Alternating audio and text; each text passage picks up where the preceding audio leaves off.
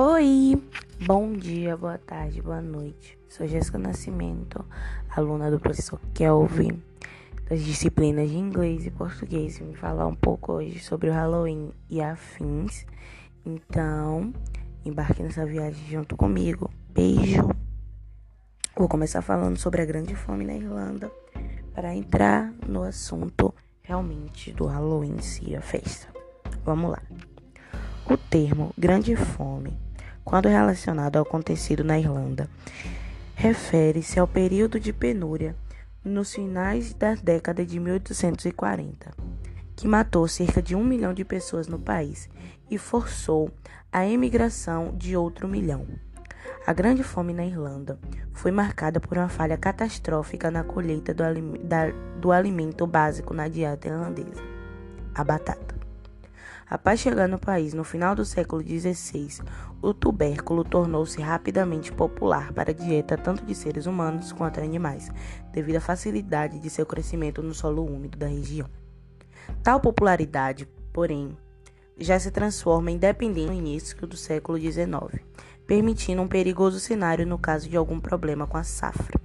A causa desse problema foi uma praga biológica que surgiu em 1845 foi descoberta na strip específica de um fungo Pitopira infestans, também conhecido como milídio de batata. O fim foi ela saiu pelo Atlântico, causou diversas doenças e, e mortes. E sua recuperação foi em 1850 que finalmente a praga cedeu. Agora eu vou falar brevemente sobre o que foi a Grande Depressão. A Grande Depressão foi uma crise de 1929, também conhecida como a Grande Depressão.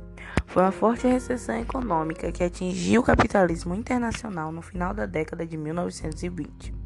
Marcou a decadência do liberalismo econômico naquele momento e teve como causas a superprodução e especulação financeira.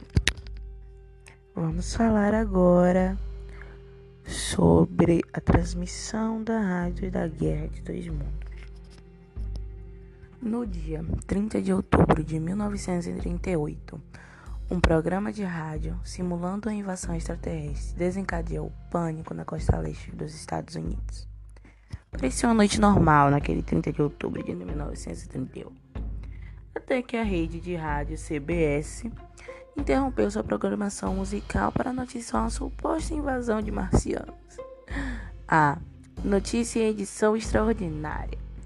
Na verdade, era o começo de uma peça de rádio-teatro, que não só ajudou a CBS a matar a emissora concorrente, assim, como também desencadeou pânico em várias cidades norte-americanas, a invasão dos marcianos.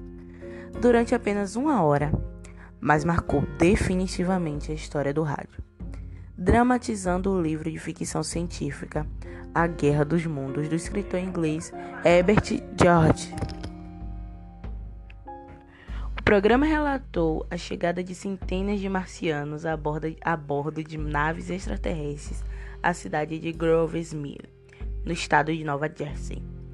Os méritos da genial adaptação Produção e direção da peça eram do então jovem, quase desconhecido ator e diretor de cinema norte-americano Orson Welles. O jornal Daily News resumiu na manchete do dia seguinte a reação ao programa. Guerra falsa no rádio espalha terror pelos Estados Unidos. Dia do Saci. Em contraposição ao Dia das Bruxas. O Dia do Saci é comemorado em 31 de outubro mesmo dia em que se comemora o Halloween. A data foi criada em 2003 com o intuito de resgatar e valorizar o folclore do nosso país, promover a cultura nacional e as tradições brasileiras.